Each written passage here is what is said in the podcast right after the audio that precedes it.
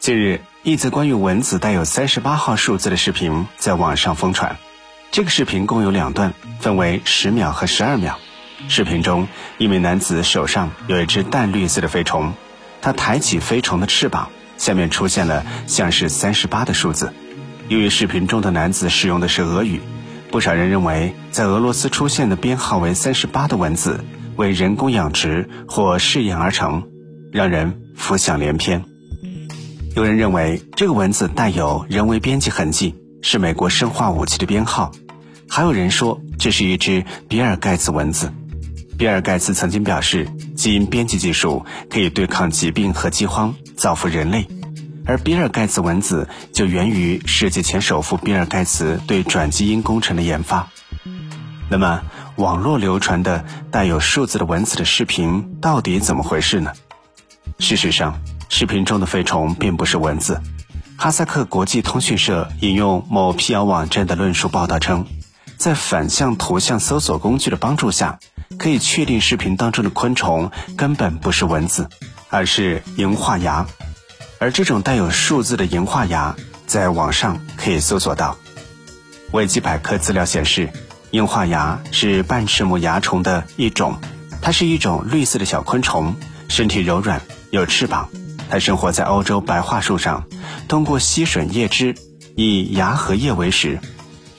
然而，虽然视频当中的三十八号数字的飞虫不是被人类编辑过的蚊子，但是却勾起了人们对生化蚊子的兴趣。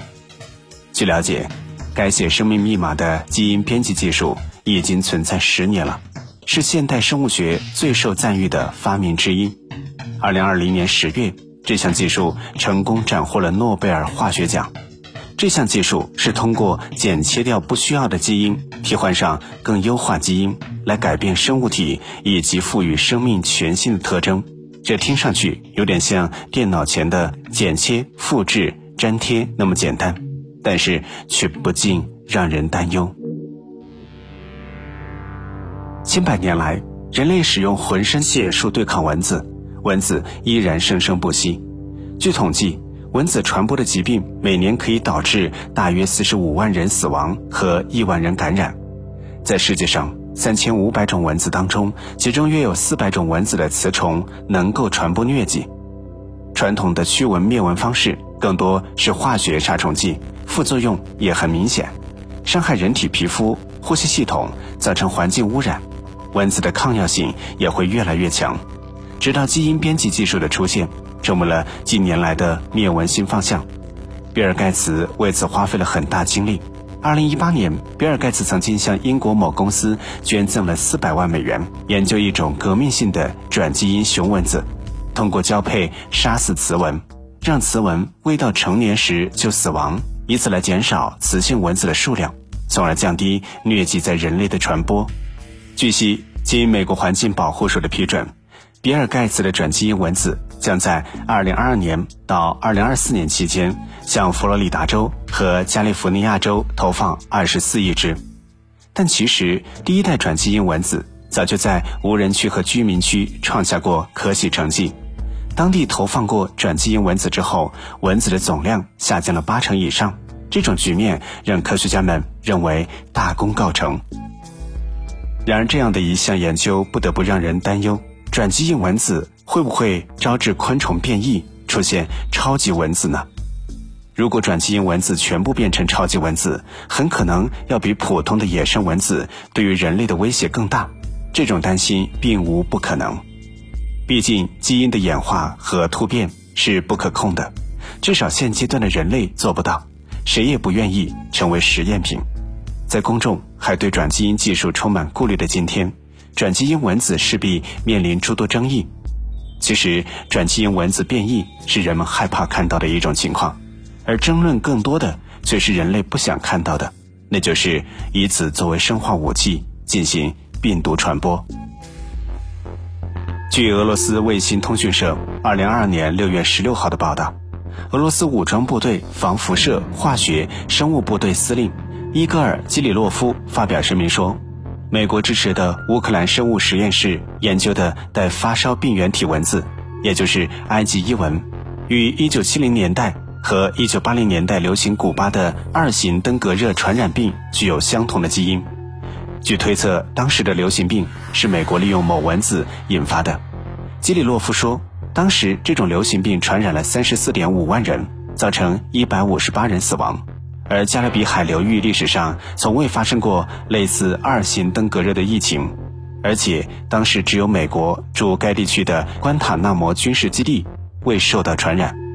他说，乌克兰科学家参与了美国国防部的 P 二六八研究项目。该项目旨在制造可由埃及伊蚊同类物种蚊子携带的新型病毒。实验室隶属于乌克兰基辅的塔拉斯舍可琴夫国立大学。病毒制剂由基辅研究所开发之后，被送到美国进行野外航空生物学研究。而更让人吃惊的是，美国在乌克兰的生化实验室居然有三十多处之多。根据俄罗斯截获并曝光的关键文件可以看出。乌克兰的三十处生化实验室完全掌控在美国人手中。不光如此，这次被截获的关键文件当中还显示，美国在乌克兰实验室并不是从事什么有利于人类的科学实验，而是从事包括蝙蝠新冠病毒在内的各种病毒实验。更有意思的是，是在乌克兰生化实验室被曝光后不久，美国科学家又决定向大自然释放二十四亿只蚊子。而这二十四亿只蚊子，就是我们前面提到的比尔盖茨蚊子。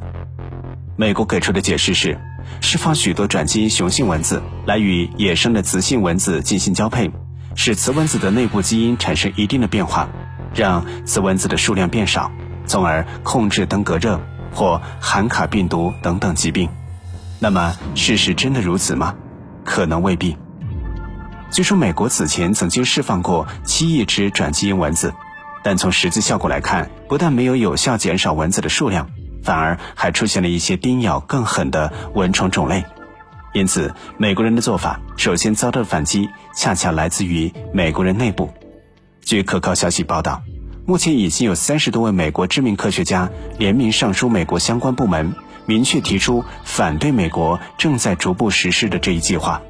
从二零二一年四月开始。